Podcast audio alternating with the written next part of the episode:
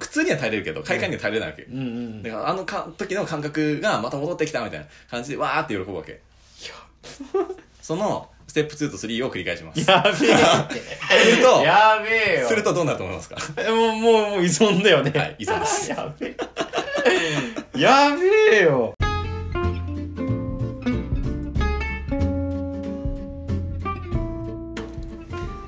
さあ、始まりました。えー、アラサーフリーランスの成長物語ということで、はい今回のパーソナリティは、えー全国を生態師として飛び回りたい、ノブと、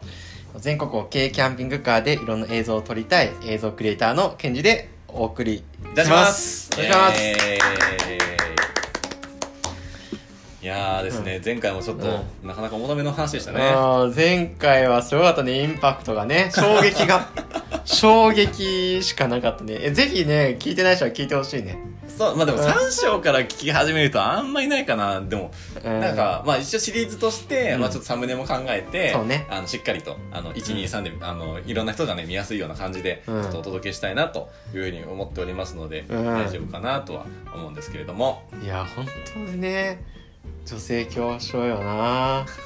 それはすごいわなんかいやー大変だったよね。あ、ちなみに、うんうんあの、ちょっと、うんあの、なんだっけ、うんちょっと、うんその、この間もさ、うんその朝会で話した内容うんの感じだけど、うんまあちょっとタイガーバーニーの2が、おう始まるので、うんそうぜひ皆さんネットフリックスで見てくださいっていう、急に何急に急に急に何急にど うしたいやまずねちょっとおもろいよめっちゃほんとね俺好きで何何何もう一回言ってタイトルなんだ「っけタイガーバーニータイガーバーニーそううんっていうアニメがあるのね」そう、んっていうアニメの、まあ、ちょっとネットフリックスのドラマ版が、あのうん出てまいりますんで、はいあのなんでかっていうと、はいあのまあちょっとあのえっとこの回とかには全然関係ないんですけど、うん単純に僕が好きなアニメだっていうのと、うんあの大人のサラリーマンとかうん会社員とかすごいハマるアニメだったりとかするんで、うん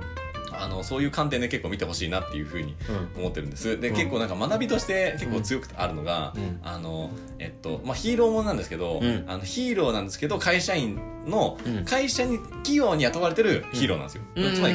会社員のヒーローなんですよはいでそのヒーローが怪獣を倒すところをあの放映してそのうん放映の広告費としてスポンサーからお金を企業がいただいて、うんでその企業が、えっと、ヒーローヒーローの人たちにお給料として支払うはいっていう世界観のところで,、うんうんでいろんな企業がその12プロ野球みたいな感じでうん何個も企業があって、うんでそこでなんかランキングつけて、うんえっと、なんかその戦っていくみうたんいな。いう感じのドラマなんですけど、うんうんまあ、その現実のなんか企業のうんがスポンサーとして、まあ、あの日清とか、うんまあ、いろんな会社がスポンサーとして出資してそのあの番組ができてるんです、うんうんだからそのほん実際になんかそのえロボとか出てくるんですけど、うんそのロボのなんかパーツごとに、うんそのスポンサーの名前で入ってるんですよローソンとか。えー、あもう実際にある企業名がああるそうそうそう、んそういうところがなんかあの露出うがんしやすいところ に、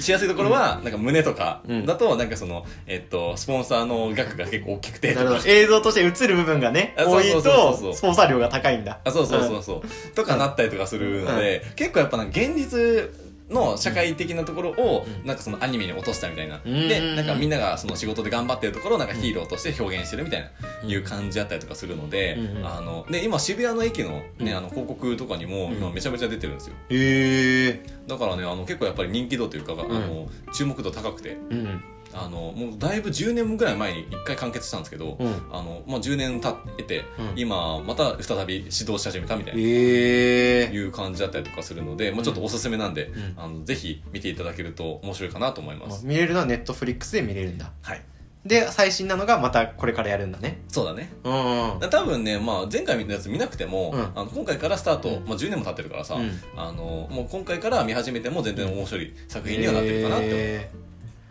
なるほどねうん、なんかありますかおすすめのアニメおすすめのアニメおすすめのアニメか待ってね3秒ちょうだいはい321はい俺もねずっと大好きなんだけどさ、あのね、宇宙兄弟あーいいねもうね、わ俺はもうそうい好きうそう好きそうでしょ、確かにうんもうねこういう人生だとか、うん成功するとかう、んそういうの大好きなの確かもうにねそれをね宇宙兄弟はねもうねうまーくねフィクションの話って分かってんだよ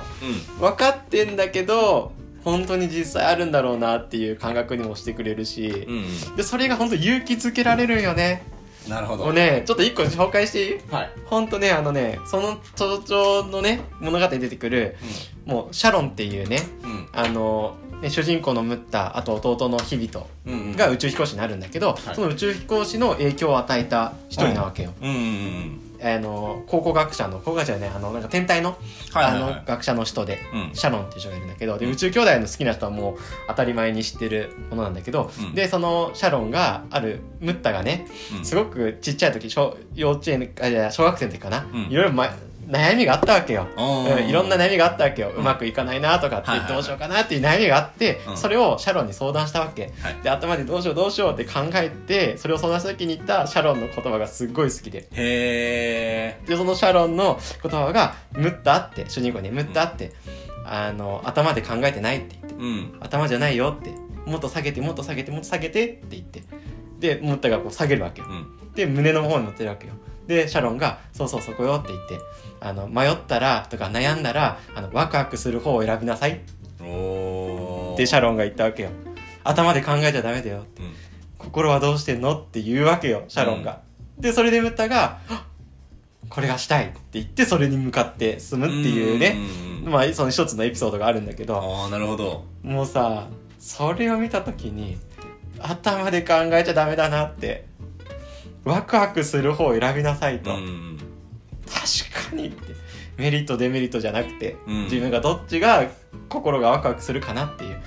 うわーもうねそういうな今の1個しかないけどもうそれがもうね宇宙兄弟いっぱいいっぱいあとどうもどんどんどんどんあるわけよごめんね俺宇宙兄弟の話だったら止まんないからあ、なるほど。大好きだから、うん。そうまあこれはねアニメっていう話だったからそれうね、ん。ぜひ見てもらいたいしいやまあ俺はすめ漫画だから漫画買って、うんううんん。全然俺のただ好きなんだけなんだけいどやでもそれね、同じことね、斎藤ひとせひとりさんっていう方もいらっしゃあ、る。さい、あー、あのおっねしゃって。てうん。あの人もなんかもう同じこと言ってるもんうね。ん、言ってる。うん。で斎藤さんが言うには、なうんんかそこに付け加えると、うん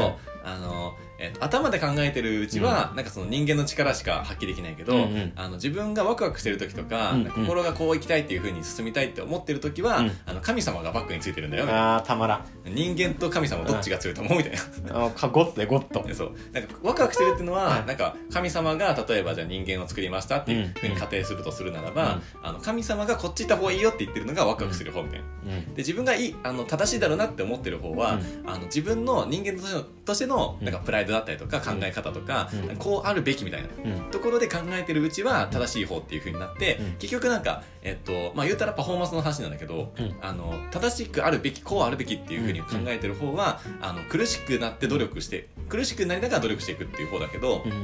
う。ワクワクしてる方はあの努力っていうよりかはなんかもう楽しくて楽しくて仕方ないみたいなんうん。うん。うんだってもうこのゴールに向かっていくために一歩一歩踏みあのしあのえっとどんどんあの踏み進めていくみたいな。うん。いう感覚があるから、だからなんかモチベーションが下がっていこうと上がっていく方があるから、だからそもそも若くしていった方が選んだ方が、あのうまくいきやすいっていういやー。シンプルにねもう今日そのテーマ出ちゃうね今 日。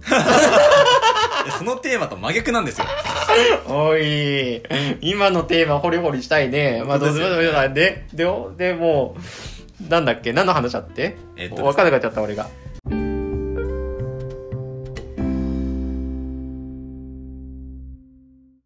今回はですね今回何第3章第3章。 メンヘラ製造工場長になるあれ、あれ前回までは女性恐怖症でしたよね。そうなんです前回のあらすじとしては、うんえーっとまあえーっと1年記念日に、うんえーっと浮気をされたとあの、はい自白され、はいでストーカー被害を2ヶ月受け、はいであの僕が女性恐怖症になるというところで終わってましたね、はい。はい、でそこの心の傷を負ったところで、うんまあ、そのいろんな女性との接し方が分かんなくなり、うんうんあのこじらせてきたっていううん。ところになります、はいはいそこからじゃあどうなってったのかっていう話なんですけどもどうなっあのじゃあそこまで心の傷ができて女性との付き合い方が分かんなくなってくると、うんあのまあえっと簡単に言うと、うあのなんだろうな人間のことを表面上でしかやっぱその信用できなくなるっていうか、うんうん。心から腹割って話すっていうのが怖くなるわけですよね、なるね。だって腹割った結果うんめちゃめちゃ傷ついたわけだから、じゃあもうなんか腹割んなくてなんかもう表面上の付き合いだけでいいじゃんみたいなうんうん。でそれでも十分なんか楽しくいられるんだったらよくねみたいな、うんいう感じになっていくわけですようんで、えっとまあ、それをなんかもういろんな専門学生の時先のその専門学校のあの友達にやり続けてしまったわけですよなるほどその結果結果渡り鳥タイプになったわけですよ渡り鳥タイあのいませんなんかクラスでもさ、なんか薄、あの広く浅くみたいな、プあ広川さんがいるねいたね、うんいたよ俺は今まであの第一章から聞いてもらった人分かると思いますけど、はい僕狭く深く深くなんですそうねそもそもタイプ的にはタイプね的には、はいはいだけどそこであのめちゃめちゃ傷を負いましたうとん狭く深く生きてたら、うんあのどんどん傷ついていくとうんうんいうちょっとなんか思い込みになってしまってはいでそこからあのじゃあ傷つかないためにどうしたらいいかってうんうんなった時に、やっぱ広く浅く付き合っていく必要があるんじゃないかなっていうほう仮説を立てて、うんそれをちょっとやっていったわけですよ。はいその結果、うんあのあのなんだろう、まあ、大人二十歳ぐらいになった時に分かったんですけど、うん僕ねあの同窓会にね誰一人からもう呼ばれなかったんですよえどえどうえ中学とか高校ってこといや専門学校の時のあ専門学校の時のうん同窓会にってこそとうかなんでかって言ったら、うんいろんなグループでよいい顔してたから、うあのグループの人が 一番仲いいと思ってたから、うんあのグループから連絡来ると思ってたってみんなから言われたのうーわ何これやばつら辛いでしつょ、らまあ、その頃それを結果を知らないその頃の僕はもうずっとそれがいいっていうふうに思って、うんいろんな人にいい顔をするっていうのがいいと思って、うんあの生きてきたわけですよでその結果、などうなったかっていうと、うんそのじゃあ、えっと僕のこと気になってくれる人ができましたとか、うん僕が好きになりましたとか、うんなった時に、うんやっぱり本性を見せれないわけですよね、うんだから建前をめちゃめちゃ見え張っちゃう男になっちゃったわけですよほーなるほどそうはいはい見え張っちゃった男になってきて、うんあのまあだから自分のいい部分だけを相手に見せるみたいな、うんうんっていう典型的なしかも多分人よりもめちゃめちゃ超強 い超皮の分厚い感じもうよもう鎧みたいな鎧みたいな、うんいう感じになっちゃったわけですよね。はでなってったわけですよ、どんどんうんうんうんでそれがどんどんすごいなんか蓄積してって慣れちゃって、うでんその社会人になって、うん社会人になったらなおさらなんかそういうスキル結構大事だったりするじゃないですか。ああまあ会確社か員にとねかね確かに確かやっにぱその、えっと、まあ、店舗で働くようになったので、まあ、そこの人間関係を良くするためにも、まあ、最初のファーストステップはう、んやっぱなんかその、えっと、あんま深く切り込まないでとかう、んうんあの、えっと、あんまなんか相手が不快に思わないような、みたいなうんうんいう感じで、当たり障りのないことばっかりやってきたわけうんですよね。うんいやそしたらやっぱりあの当然ですけど、うん深い仲にもなれずうんっ慣れずうんうんていう感じになったりとかしてきて、うんうんあのまあ、結局なんかそのそういう関係性続けてきたから、逆になんか腹割って話してきてくれる人うはなんかすごく羨ましいなって思ってきたのんなるほどなるほどなるほこいどつすごいなって思って。ああで行った矢先に、うんあのまあ、100万円ぐらいあの、うん競馬の、うんえっとアプリうんみたいなやつを詐欺で騙されるわけですよ、なん 急急になんか落としてきたよ何100万円騙されたの 騙されました急に急にですけど急いや、僕がそういうタイプに憧れを持つようになってしまったから、しまってきてから、やっぱり、なんかそういう人たちって、あの、なんかその、なんて言うんだろう、えっと、なんか、あの、自由な生活、うなんか、興味ないとか、うんなんか僕こうなりたいんだよね、みたいうんななんかちょっとビジョンがあったりとかして、なんかもう全然薄いんだけど、んでそんなのもなんか腹割っまあて、当時はねそう、うん初対面なのにとか、うんなんか会って間もないのにとか、そうやってなんかうん語ってくる感じが、あの、すごいなんか羨ましく感じるようになってきて、それで惹かれていって、いいなってねで、もうすぐなんか100万円なんか突っ込んじゃって、うんで、もうなんか、その、競馬の、うんその、ソフトうんみたいなやつ買わされて、うん買わされてっていうかまあ自分で買ったんだけど、うんまあ、それで、えーっとまあ、結局なんか全然ずっとあのお金をつぎ込み続けて、なんかまあ、えーっと当たる時もあるんですよみたいな、 なんか当たる確率が高いソソフトなんですみたいな競馬が、でなんかあの長期的な目で見たらあの投資としてすごいよくいきますみたい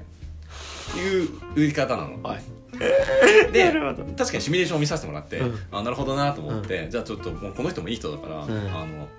まあ、せっかくの話なんでちょっと、うんあのや頑張らせていただきますみたいなう。んであって、まあ、1週間ぐらいでもうあ1か月か1か月ぐらいやって、あもうあの資金ないですってなって、うでもう回収しきれず終わるみたいなうわあもちろん最初のうちからねもううん言って,、言ってあるよもうそんな資金別にないですあのうん蓄えとかそんなないんですよみたいな、ーでも大丈夫ですかって言ったら大丈夫ですみたいな自信持って言われてあなるほどみたいな信用できそうみたいなまあしょうがないよなねえまあでも今だったらわかるけどさ、最初はわかんないよいやわかんないよねわかんないわかんないいや本当だからね、うんあのマジあの上辺っ面で、うんそれでなんかもうあの話するのは、うん結構やめた方がいいですやめた方がいいねあの嫌われてもいいんであの絶対自分のうんなんか意思というか、うんあのこうありたいっていう部分とか、うんこういう人でありたいっていう部分を分かりやすく表示させた人の方が、あの接しやすいです。まあ単純に間違いない間違いないっていうことがまあ気づきとしてあったんですけど、うんまあ、その当時の僕は強し知らず、うんまあ、それでまあ社会人になりなりまあ、それでまあ東京に来て、うんまあ、あのいろんなまあ種種類のあの方々がいらっしゃるわけじゃないですか。うんであのえーっとまあ、まず僕はうんちょっと経験値がやっぱりその初彼女しかいなかったんで、うんそれで卒業して社会人だったんでうんだからあの僕の中で、うんそのちょっとずつ薄れてきたんですよその女性恐怖症の感じも。うんうんあのもしかあのいろんな人の話聞いて、うんいろんな人のこの話さっきの 2, 章の話をしてたんで、あのそしたらいろんな人から、うんやっぱりその人おかしいよみたいいやなるな感じで、なるもうみみんなが言われんの、うんでもでもああそうなのかなみたいなでも俺の体験談としてそれしかないからさ、うんあの本当かどうか分かんないわけ、確かめようがないからないね確かめようとなったのうんじゃあどうやって確かめようってなったら、あのいろんな女の人うんと付き合いまくってみようみたいな、おーなんか急に急になんかすごい積極的になったねそうおうおうだから俺の中でやっぱその,、うんあのなんかそいつうんをずっと心の中に、うんあのあのコンプレックスというか、うんうんあのいさせ続けるのすら嫌だったのね、うーんでこいつのせいでうんなんかもうあの足止め食らうのは嫌だなと思っちゃって、うんだからなんとかやっぱりこれを打開したいって思った素か晴ららしいのもあって、うん。まあそれでいろんな人と付き合おうみたいないや素晴らしいなんかそのねこれから出てくる女性たちには申し訳ないけど、うんでも経験っていうかそれを克服するためにはすごいいいよね荒療治だけどでも大事なことだと思う今は思うっていう聞こえるよ、でも今思ったらめっちゃ申し訳ない失礼だけどねめっちゃねまあそっちの側面から見たらね、うんまあまあまあも過ち去ろのん女うをん忘れるために、うんその付き合いいろんな付き合いをするっていうのもさ、うんまあ、なんか言葉にするとちょっとねなんかあの不誠実なま感あ、じ言がする葉は下水けどな、うん、まあその当時はもう結構真剣だった真剣だもんね、うん変わりたいっていうところだもんねそうでじゃはあいどんな人と付き合えばいいのかって思った時に,、確かにあんまり理想なかったから、うんでも経験に積まないことには理想も作れないなと思って、うんだから実績を作ろうと思って、うん、 急にビジネスみたいになってきたじゃあどうやって実績を作るかってなったら、はいあの年代別にうんいろんな人と層を、うんあ分け隔てなく、うんあの付き合ってみて、あの自分がすごく疑問に思ってた一つのことで、うん俺は何歳まで、あの愛する人を愛せるのかっていうのをすごく気になってるの。もうなんか急になんかテストマーケティングをし始めていや、なんかやばい方向に行き始めたようね。んでそれで、じゃあ例えば、うんその20歳の時に結婚しました、あはい25とかね、30とかで結婚しましたってなった時に、はいじゃあ結婚生活そこから続くわけじゃないですか。うんじゃあ30年後もその人のこと愛し愛せてますかってなった時にうん、不安じゃん。うわめっちゃ不安だったの俺。うんでそれでじゃあ、まあその人が30年後もあなたと一緒にいて幸せですってうんうん言われなかったら、うんじゃあその30年間何だったのって話なんじゃん。うんうんうんなんかただただなんかお互いの印象悪くなってみたいな、うんうんうんあの感じになったら、うんじゃあ結婚した意味なんなんなのみたいな、うんうんなっちゃうからじゃああのどこまでの年代の人たちをうん俺は愛せるのかっていうのをうん検証しようと思って、うんだからいろんな年代の人たちと付き合いまくったのおー 面白いだってもうさ待ってね一回一回あれだけどさ、はいすすごいよねでしゅ18まではさ、うん女性がさ喋るのが苦手とかって言ってたのにさ、180度変わったもんねそうこの段階でそうなねんだめっちゃ変わったのでもその当時も社会人になって、うんあのまあ、その時ストレッチの専門店でうんうん働いてたの、だからやっぱいろんな層のお客さんがたくさん来るわけ、うんあのいろんな男性も女性も年齢層も幅広く、うんっていう風に来るからだいぶなんか喋ることに対しては、うんまあ、なんかあの仕事で話す分には全然なんか平気になってきたの、あもうどんどん仕事もどんどんなるほどその当時はなんかもう心も開開けない人だったから、うんうん仕事のスタンスであ人と会って話す分にはいけるからなるほどなるほどそういうスタンスで会おうみたいななるほどなるほどいう感じで会ってたんだよねほうほうほうほだかうらほまあ20代の人と会って、まあ、うん20代の年下だとなんかちょっと、あうのん子供っぽいなとか、うんうんあの30歳の35歳ぐらいの人だと、なんかファンデーション置いてくんなとか、うんいろんなとこ話させてたわ うはいはいはいけでなんかやっていく、まあ、そういうなんかいろんな人と付き合っていくうちに分かってきたのが、なんか付き合う人が、うんなんかメンヘラになってるなーっていうほうほうほうほうほなんかねみんなね、うん最初そ全然そんな感じじゃないのよ、ううん全然なんかすごいポジティブな感じだったりとか、すごいなんかあのハキハキしてる感じうんで、まあ、仕事もすごい熱心に頑張っててみたいな。うんうんいう感じでなんかいい感じの人だなっていうふうにうんみんな思ってからちゃんと付き合ってんだけど、んでもなんかね付き合って23か月ぐらいすると、うんみんなメンヘラチックになってくるの あれれみたいなおっかしいぞーとお思っかてしいぞじゃあで大体メンヘラになるとあのななんか俺の心がもう離れちゃうから、うなんか嫌になっちゃって、う縛られるの気も嫌だからさ、うん、そうね。なっちゃって、だからうあのいやちょっとごめんなさいみたいな、んっうん。ていう感じで、うんでも次の人みたいな感じで、 うんいろんな年代大体ねやべえやつよ。 60歳までだったらいけたね、 60歳いけたんかいい。けた ね60歳いったんちかょいっと。70はねい行こうとは思えなかったさすがに 60いけたんね。 60歳までだったらいけます当時 20?22、 20まあ23とか3うんに、だいたい60はいけたんだ。いいけましたけね、ましたんでってどういけたんかい大丈夫ですまあ、深くは言いませんけ どご想像にお任せしますまあそよれかったでまあメーラーによかったかもよかったかも多いいよ。やでも分もかったのが、うん年代関わらずメーラーになるのよう60歳の人もうマジんそうやばいやん、工場長。そうだからその年代近い人からだんだん年齢層上げてったの、あげて、まあまあテストだよね。そうだからテストだとか失 礼だけどな。だから30前後の人は、まあ、メンヘラになるのはまだ分かるのようん。でも年齢近いから4050になってなんないだろうと思っいてや、いたなるよね。確かに。だって人生経験的にもね、豊富に取りなってるあし、そね。うそうそうでもなるのよマジなんでなんだろうなって思ってて、うんうんであのーなんだろうなそれでまあなんでなんだろうなって考えていったうちになんか分かってきたのが、なんか依存させてしまううん。あのーなんか自分の何かあり方に問題があるんじゃないかなと思ってきたのはいはい、はい。だってあのなんかみんながみんな、うんメンもともとメンヘラじゃないからね。じゃないだろうしね、うんだから多分俺じゃない人と付き合ったらメンヘラじゃないんだろうなっていうのもいたのよ、そういう人も、んだからきっと何か俺の中で、うんそのなんか多分いろんな人がメンヘラのなんか目みたいなツボみたいなの持ってると思うのよで俺が何か開花させてる 何か思ってるんだろうなって思ってなんか仮説を立て始めたの咲かせちゃったのね。 俺が咲かせてたの花咲かじいさんみたいな咲かじいやめてくれ、こう、ポンポンってこう、これ、奪えたら、ボーンみたいな。嘘おおすごいぞみたいいなこいつはでかいみたいなえやつや。やべえやつよ。いやでもだんだん分かってきたうわんけでそれであの、うんとある時にインスタとか見てたら、うんあのなんか相手を依存させてしまう行動みたいなはいのが出てきて、うんでなんか心理学系のねやつでね、で俺それを見て、うんあこれだって思ったのないないないがなあいったのよ何それ。あのねそれがですね、怖い、い。うん。やもうこれはもうまさにこれだなっていう感じなんだけど、うんえっとね、えー俺が俺が無意識にね無意識に。やっちゃったんだけど、でも周りにいる多分なんか周りあの遊び人っていうか、うんちょっとなんか、えっと遊んでる系、うん、遊んでる系ね。か、うんなんかしょっちゅうなんかあのいろんな相手をなんかとか引っかいというかコロコロ変わる人だね。いう人の、多分特徴にすごい合ってるんだけど、うんあのまず、うんあの相手を依存させる方法ねうん。うん。 3ステップありますスリーセンバの急に攻撃、攻撃。 うん3つあります、重要な点が、はいまず1つ目一つ目。まず1つ目は、うんこっちからうんめっちゃなんかその、うんえっと興味を持つっていう、うんあのスタンスを取り続けることなる相手に興味を持つっていう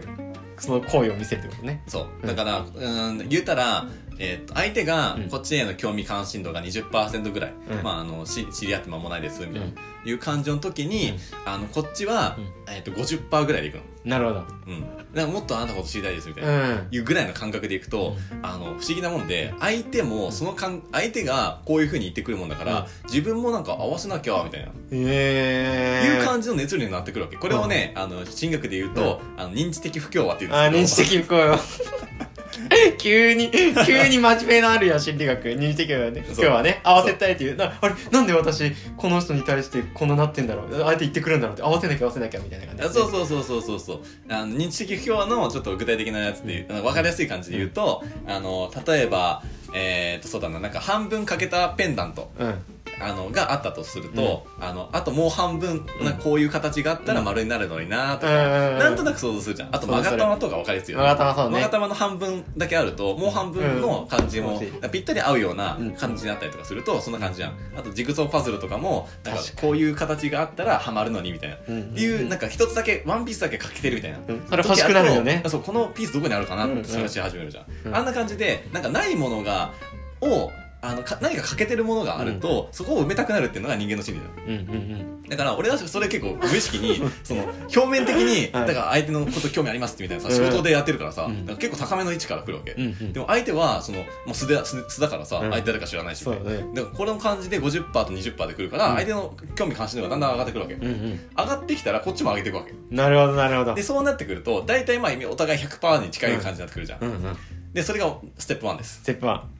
お互い、あの、興味関心度を100%に近い状態にうん、お互い同じぐらいの立ち位置ぐらいにさせる。うんで、お互いがマッチというかうん、あの、あ、ちょうどいいところで会いましたねってなると、感覚的にわかるわけ。あのおーあなんかそあのもう恋愛始まる前の,、うんあのお互い好きなんだけど、うんあのでもまだ告られてないみたいな、うんあの感覚うが、まあ、ステップ1。んデート23回目ぐらいかなぐらいの時うんそうだね、なんかだんだんちょっと、うんあのお互いのこと分かってきて、あのなんか、えっとあこういうことすると喜んでくれるんだなとかうんのが分かってきて、でなんかちょっとあのおふざけというかなんかいたずらみたいな感じうんもそうね仕掛けて、うんなんかちょうどなんかおお互い笑い合えるみたいうんな、うんあのちょうどいい感じねちょうどいい感じ、はいがステップ1終わりまし終わりたました終わらせたら、は相手の興味関心度が100です100今度はこっちの興味関心度をゼロにしますゼロはいステップ2ゼロゼロですおいゼおロにすいるおいとおいおいそおうゼロいにするとどうなると思いますかゼロにすると、はい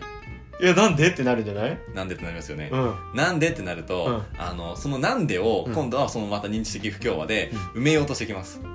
かさらにうそんしかも、あのなんか、えっと、生活水準と一緒で、うんなんかその20万の人が20万生活するじゃんーでそれが一気にお金が例えば100万になりましたってなると100万の生活し始めるじゃん、うんでじゃあそれがまた給料が20万にも、うん落ち落ちましたってなった時に100万の生活から20万の生活に戻すのって結構むずいきついねってなるとあのまたそのじゃあ100万になるためにどうしたらいいかっていうのを考え始めるじゃんうんそれと一緒でその人もじゃあこの0パーになってしまったものをどうやって100パーになるのかを考え始めるわけその人くーそうなってくるとこっちにどんどんうんなんかどあのなんでそうなったのとか,、うんなんかそのもっと好きになってほしいっていうのを表現し始めるわけ、はあってなってくるじゃんはあなるなっほてどくるとあっちがなんかこっちにどんどんどんどんアピールというか、うんあのもっとあのあなたのこと好きなんですよみたいな、うんうんあのどっか行かないでみたいな、うんいう感じになってくるのがステップ2ですやばやばいでしょやば もうだんだんやばいの分かってもくるうやばいよもうやばいよやばいでしうょんでえっとこうやってなってくるじゃん、うんでそれで100%だったやつが、まあ、大体60%とかそんぐらいかなまであの、まあ、時間経過してくると、もうこっちゼロだから、うんだんだんあっちの興味関心も下がってくるわけうん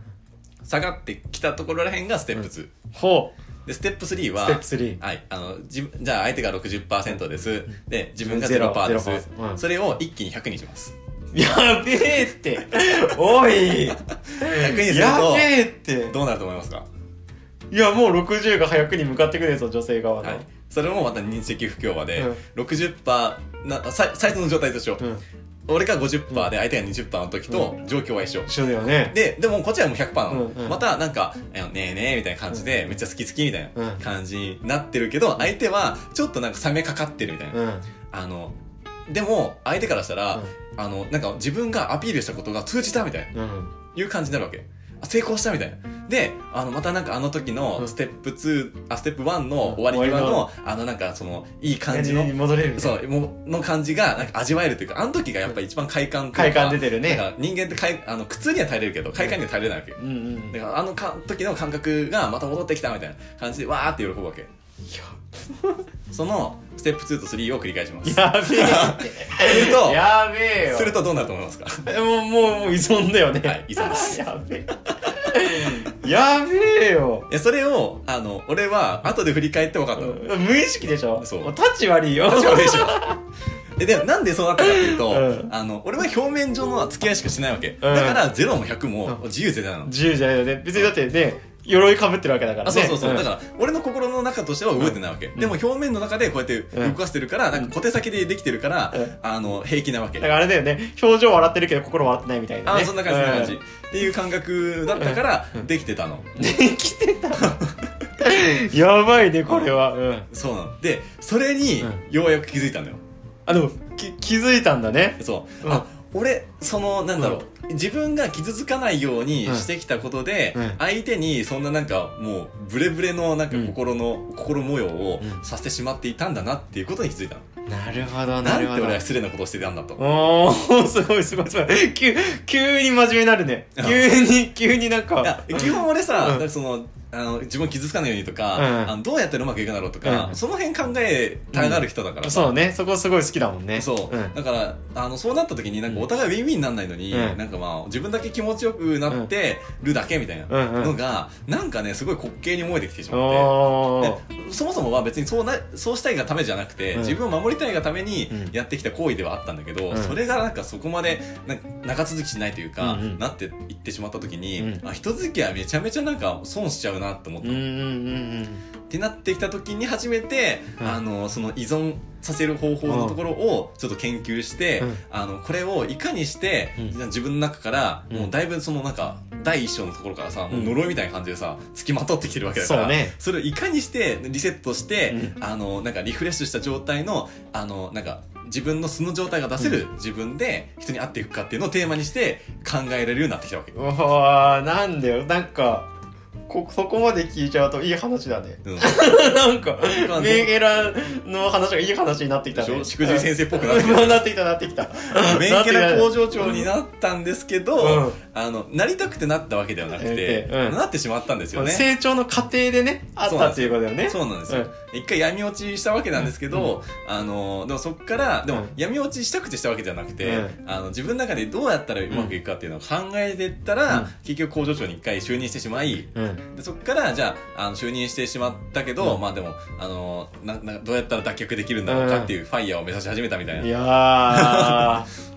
ー、やばいね。そうでもこれほんとねあの結構ね気分屋の人とか、うん飽き性の人に多くて依依存存させる人のタイ。プ、うあんの。その人は本当にあの無意識でやってるのななんでかっていうと気分で、はいえっと、100人素の状態で、うんああの夜張ってるとかじゃなくて素の状態で100人もなるし、あのゼロにもできるっていうのが気分屋の特徴だからさ、もうその状況状況に応じてもう自然になっちゃうんだよねあそうそう、ま多あ、分猫みたいなタイプ、ねとか、まあ、女性だと結構そういうタイプうんの人もなんかちょこちょこ見かけっていうか、うんうんまあ、分かりやすくいるよなっていう感じうんうんうんがするよなっていうところだね、はいだからまあ本当なんかもしこれで悩んでる人とか、でも絶対ねあの自分クズだよなって思ってる男の人も絶対いるはずない、あーいると思同じような感じでいると思はあのこの情報をもとに、あの自分の行動を見つめ直してみてほしいっていうう確かにそう怖いよこれがね怖いめちゃめちゃ学びとしてでかかったんですよね僕の中でいやーすごいねいやあの怖こいれはね本当ねみんなでシェアしたいなと思うっんうんたのが、まあ、第3章のところでございますうんねなるほどねうん、あと一応ちょっとメモにストーカーの話って書いたんですけど本当だ何ストーカーの一応話そのでその20代から60代でうん付き合っていく中で、まうあ、んメンヘラになった人もいるんですよ、うん40代ぐらいのねなんかうバツイチ子持ちみたいなうんうんいう感じの方とお付き合いした時に、どあのなんか警察沙汰になったことがあって一う回いうこと怖っいやあのなんかねえーっとなんかこっちからしたら、うんそのまあ言ったら仮説検証でやってるわけじゃない悪い けどク ズだ悪いんですけどやっうてるわけじゃない、うんででもあっちからしたら、まあ、結構やっぱりその、なんだろう、えーっとこの子のパパになる人んを間違いないそ探れしてそるねれそれそうでもううん人生をかけてるわけだからそうねそうそうっていう感じじゃない、うでんその頃やっぱ見え張ってるからさ、うんああんまなんか心の奥底をそんうんなさらけ出すわけじゃないからさ、うんうんなんかそういう話とかも、うんなんか「うんそうだね」みたいな感じ で適当にあしらってたわけよ、はいはいでそしたらやっぱりなんかあっちからしたら、なんかそのなんか騙されたじゃないけど、うんなんかもてあそばれたみたいな感じを思わせてしまって、はいでそっからなんかね、あのーなんだあっちもなんかそのちょっと。えーっと初恋初彼女的なぐらいのちょっと感触持ちで、うんなるほどそううちにガーって上がってきてでなんかそのめっちゃ襟元掴んできて、こうやってなんかやらされて怖っうんであのなんかもうめっちゃなんかもう殴ろうとしてきたわけ、うんこっちのことを、うんでなんかもうさすがにやばいと思って、うんちょっと話そうと思って、で突き放したわけ、う別に押したとか、うんあの突き飛ばしたとかじゃなくて、うん単純になんか距離取ろうと思って、こうやってなんか普通に押さえてたわけ、うでん押さえてたら、うん暴力だとかなって、うんで警察に電話してうんであのなんかそれで警察うーんってパトカー来て確かにでなんかめっちゃくちゃ怖かったのその刑事さんが、うんうん刑事さん超怖くて、う刑事さんがなんかそのお互いにかかってなんか話聞き取りして、で本当にあの突き飛ばしたんじゃなくて、うん普通にあの抑えただけですっつって、でもあっちはなんかめっちゃ暴力振るわれたみたいな、うんうんいう感じで行ってきてみたいなでもそれでもう一日潰れたよねいやっていうのとかねだだからあの本当なんか表面上で付き合ってる人の注意喚起というか、うんまあ、心開けない人は、まあ、もちろんそういう期間だとは思うんですけど、うんあのでもその期間の人はなんかとりあえず検証で付き合ってみるのはやめた方がいい。やめた方がいいねマジでねメンヘラ化させちゃうので誰もハッピーにならないやのめでた方がいいあの本当僕からはあの学びとしては本当そういう時はあの第4章で言う、うんちょっと自分との見つめ直し方というか、うん修行の仕方があるので、んそちらをちょっとあのご参考いただければとい思やっておりま本す。当だねそのねその今のね何こうとりあえずとかっていういわゆるクズな面があったわけじゃんそうですだね。くで多分その警察沙汰になったのも、はい多分それの辻褄合わせだよねそうだね。絶対そう多分そういうのをやったからあのそういう危険があるよっていうのをちゃんとノブは味わったからうんよかったんだよね、多分それ味わってなかったら多分んいつか帰ってくるからそうそうそうそうそう、絶対それが多分ついつまあったし、うんそういうことでまあ大変だったろうけどまああって当然だよなっていう感覚になるよねそうだうねんまうんあ、それだけ痛い思いもしてきたので、そううんまあ、ちょっと皆さんに注意喚起をしたいなっていうのと、うんまあ、女性の方は、うんあのこういうちょっと依存させる感じの、まあ、木部屋さんタイプとか、うん、気をつけた方がいいな。うん、いうタイプの人たちに出会った時も相手に何かを求めるというかうん、変化を求めるのは難しいので、うんまあ、もう性格なんでそれは、間違いなういね。ん、なので、まあ、その時もその自分と向き合うっていううんことをちょっとあのなんだろうえっと、えー一つなんだろうなポイントというか、うんうんちょっとあの思い返してみていただけると、うんいいんじゃないかなと思っておりますああ、いいねえ、次回が最後ですかはい次回最後ですおお。いやえ、それ次回のタイトルは何ですかー第4章人間にな る人間になる。人間になる。人間じゃなかったの。人間じゃないでしょこんなやつ頭おかしいでしょだって確かにな。うんもう人間と認めたくないよだって確かに、鎧かぶってる化け物だったよいな。やもう本当モンスターだった確かにモンスターね。ね確かに。本当だよ。何、何、20代、30代、40代、うん、うんね、付き合っていたらどうなのかなっていう、その実ね験。頭おかしいでしょこんなやつね頭やばいって。いや、ほんとね、俺はね、聞いてて思ったよ。40代、50代の人たち含めては、い殺されなくてよかったなっいて思やって。本当にもうんまだ20代、30代だったら、まだね、なん、なんとかわかるよ。うそうだうんね、。で、40とかになってきたら、もうだ、重みが違うじゃん、その時間に対してのまそうた。なんですよ、うん。よく殺されなかったなって思う。いや本当によかったマジでうん本当ねうんあのまあ皆さんもお気をつけくださいということで、はい。今回も終わりましょう終わりましょう。ありがとうございます。せーの終わり。